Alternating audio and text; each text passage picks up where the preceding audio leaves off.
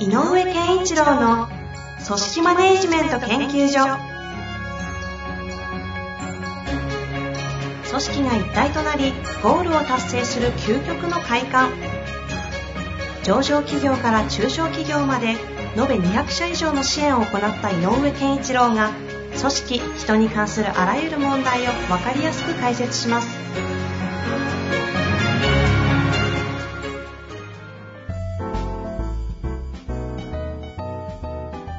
こんにちは、遠藤和樹です。井上健一郎の組織マネジメント研究所。井上先生、よろしくお願いいたします。よろしくお願いします。さあ、ということで、今週も行きたいと思いますが、井上先生、今日ですね、ちょっと長めのご質問ですので、早速紹介させてください。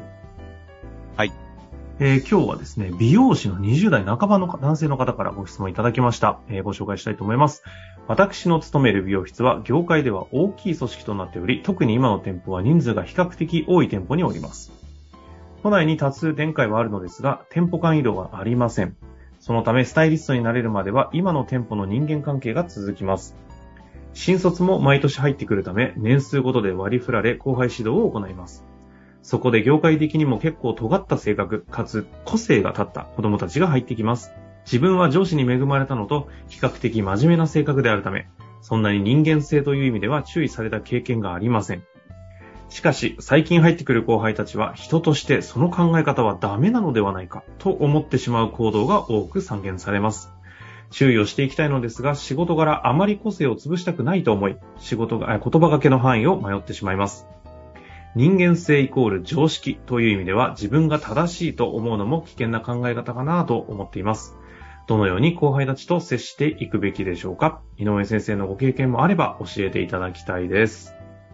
はということですね。はい。悩ましい問題ですね。悩ましいですね。で、この、まあ、この方が言っている、いや、人としてどうなんだろうかっていうのがね、どの面に出てるかっていうのが一番問題なんですが、うんうんあのーまあね、仕事を始めて、特に、えっ、と、大きな組織、えー美容師としては大きな組織だよということなんで、えっ、と、3方面があるなと思ってるんですよ。3方面。うん。で、どの部分かなっていうのが一番気になるので、うんうんうん一つは、やっぱり、社会人としてどうなのっていうね。ほうほううん。でなんか、社会人の常識としてはこれおかしくないかいっていうところを感じてらっしゃるのか、うんうん。もう一個、やっぱり、組織にえー所属してやってるので、美容室だっても看板があるから、やっぱ組織人っていう部分というのがあると思うんですよね。はいはい。これはあの、この美容師という、美容師の、その会社の組織人として。うん、そうそう、そういうことです、そういうことです。まあ、あの、いろんな人もね、いろんな組織に所属すること多いと思うので、えーでまあ、そその組織のあり方に従うんだけど、なるほど。うん、でも組織人っていう部分がある。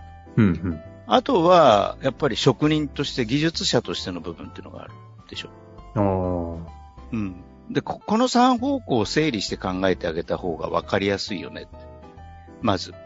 で、はっきり、はっきりしてるのは、えっ、と、まず、組織人としては、会社がもあの持っている価値観とか方向性、顧客に対する考え方、提供サービスに関する考え方とか、えっ、と、提供できる雰囲気とか、いうのがあるので、これ、つまりこうわ、あなたはとか私はでなくて、我々はどうすべきかねみたいな価値観ってあると思うので、うんうん。それから逸脱してんだったら、これはもう厳しく言う言わないといけない。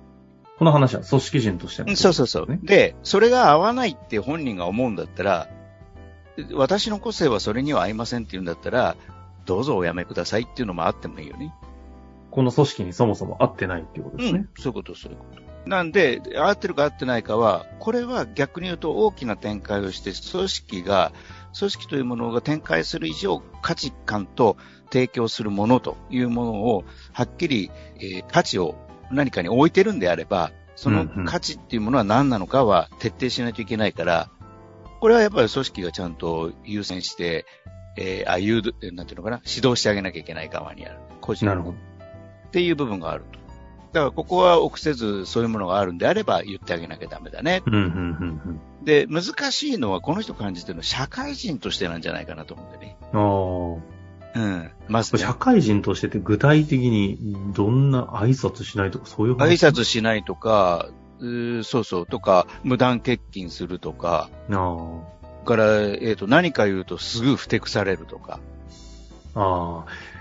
こうなってくると世代間とか、その、やっぱ世代価値観による差とか出ちゃいそうなとこですね、うんこの社会人として。でね、で、私の経験上も、で、個性豊かでありたいっていう、まあ、あの、例えばこう、クリエイティブ系なんていうのは個性って大事にしたいよねってあるので、わかるんだよね。そうすると、お前す、例えば、私なんかの昔の会社で、さすがに B さんはまずいだろ、会社に来るのに、みたいなのが、あっていうのが僕らの世代だけど、あ。もうちょっとは若いところになると、え、B さん何がいけないですか？みたいなところがあったりするわけよ。いはい。なるほどね。はいはでいはい。これって組織人としてはどうかっていう話じゃないので、うんうん。もう社会、いや、それはお前良くないよ、普通。君がああの相手にするのは、えっ、と、4、50代の外部の人とかを相手なんだから、その人たちに合わせなきゃっていうことは言えるけど、うん。まあ社会人としての部分。で、このね、社会人としての部分にことさら行くよりも、僕はもう一個の技術者職人。職人っていう部分に、えっ、と、フォーカスした方がいいと思うのね。組織人と共に。こっちですか？職人としての方。やっぱね、技術技術をね、極めるっていうことに欲求がなきゃ意味がないのよね、こういう仕事って。うんうんうんで、美容師さんの世界で個性個性的だねっていうと、やっぱり技術力がしっかりしていることがベースで、うんかつ、個性的だねっていうのは褒め言葉でなきゃいけないのよ。うん。あうん。あの、その人の存在によって感動したりとか、あ。その技術ありきでの個性で初めて褒められるけども、個性を優先して技術なかったら、単なるアウトロー。アウトロー。うんあなので、そうすねとすると、初期段階ではやっぱり技術を磨こうねに焦点を合わせて、うんえ対話をえーしていった方がいいと。あの、よくある宗派理みたいなこともあるけどね。まず、覚えるべきものっていうのは何なのか。それと、例えば、先輩の中でご自身じゃなくてもいいから、店長でもいいから、素晴らしい仕事をしてる人、とにかくよく見とけよでもいいから、技術っていうものにフォーカスを当てて、早く自分は技術を身につけたいっていう欲求に持ってか、を喚起しないといけない。うんで、これがベースにあると、これ、あの、しどこに向かいたいかが本人の気持ちの中に、あの、定まると、今度、あのさ、ちょっと気になるんだけどさ、あの、お客さんへのあの言葉遣いは良くないと思うよっていうのが、えっと、技術者として良くないよっていうことに、あの、転換して話せるようになるので、ああ、なるほど。うん、社会人としてじゃなくて済むようになるんだよね。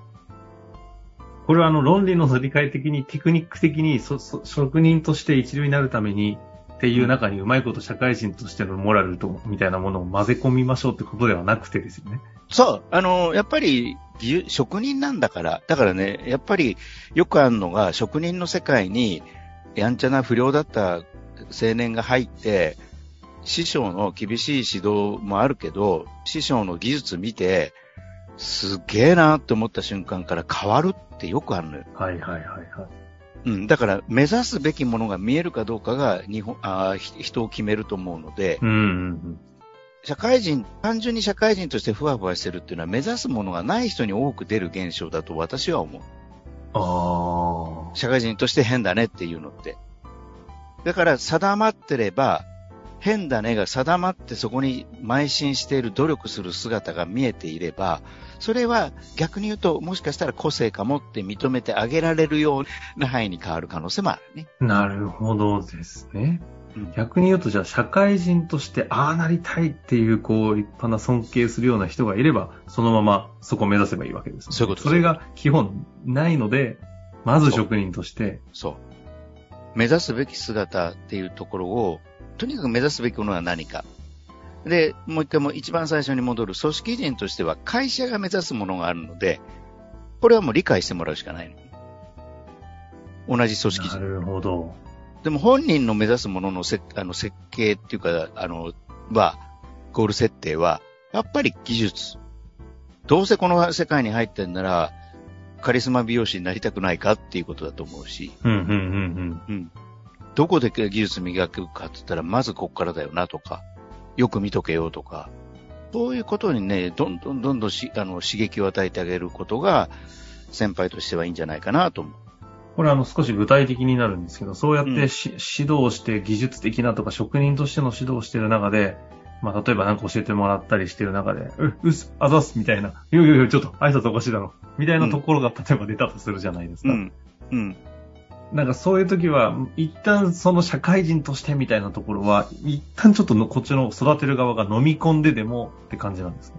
あの、今の例で言うと、えっ、と、あざーすって言って、言って、はい。たら、えっ、と、言葉、その言い方がどうかよりも、どこまで分かったって確認した方がいい。ああ、そっち。うん。技術だから。ああ、だつまりからそこ、本人やっぱそこじゃないんですね。本人はどうこれに関して感じたのかを追求していく。はいはいはでね、た、おそらく、えっ、と、分かってたら、あざすっていうのはなんない。い。なるほど。なんないの？よ。確かに。確かに。うんそうかも。で、あ、これ、分かっちゃったみたいな思いがあったら、いや、あ、いや、よくわかりましたみたいな言葉に変わらない。なるほどね。ああ、だからその言葉がですね尻、言葉尻を捉えた対応しちゃうと、間違う、うん間違うっていうか、えっ、と、うまく、えっ、と、持ってってあげないので、導いてあげられないので、やっぱりだから、どこまで技術を高めるかねっていうことを一緒に、この3ヶ月であそこまでは覚えようねとか、なるほど。で、シャンプーするときってこういうとこ気をつけた方がいいよって、あ、わかりました。おで、どこまでわかった？やってみて、やってみた後で感想今度聞くわ。で、とかね。実際やってみたって、やってみたっす。みたいな。それでどうだった？そうね。確かに、だからさっきのアザスみたいになった場合、それは、ある意味、あなたの曖昧な指導でよくわかんないですっていう可能性もあるわけですもんあるってことねだから、それをこここの方も技術的なことをちゃんと一生懸命覚えてもらうというスタンスで何ができるかに焦点を合わせていい。そういうことですね。うんだから私はよく、あの、こういう技術職じゃなくても、やっぱりよくあるのは、まず技術を覚えさせることに、初年度とかって、あの、注目させて、そこから行った方がいい場合も結構ありますよってよく言うんだけど。なるほど。うん。でも最初は気になっちゃうのは態度なんだよね。うーん。よくあるの。でもね、態度にフォーカスしても治んないのよ。よ、まあこれもよくある。治んないのがよくあるってね。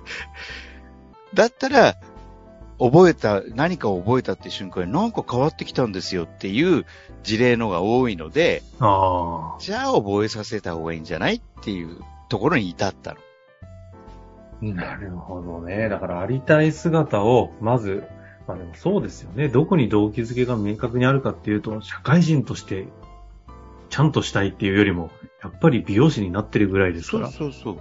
一流のね、カリスマ美容師になりたいっていうところをまずフォーカスして、うんそこからちゃんと育てていくっていうことですね。で、そこに意欲と焦点が合わない人は、やっぱりいずれ無理だよねっていうのは確かなんで。うん。うん。いやいや、非常に大事なというかね、ね忘れがちな視点をいただいた気がしますので、はい職人として、まあ、改めて、そえーあの整理しますと、社会人として、組織人として、職人としてというお話がありましたけども、職人としての観点でまずは育てて、会いたい姿を一緒に共にして、はい育てていくと。はいいうことにちょっと意識していただけたらと思います。はいまた何かありましたら、ぜひご質問いただけたら嬉しいです。はいありがとうございました。ありがとうございます。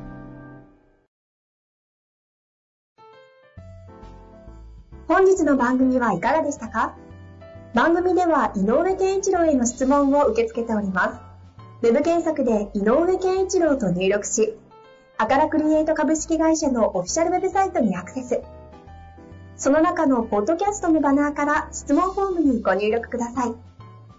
また、オフィシャルウェブサイトでは無料メルマガや無料動画も配信中です。ぜひ遊びに来てくださいね。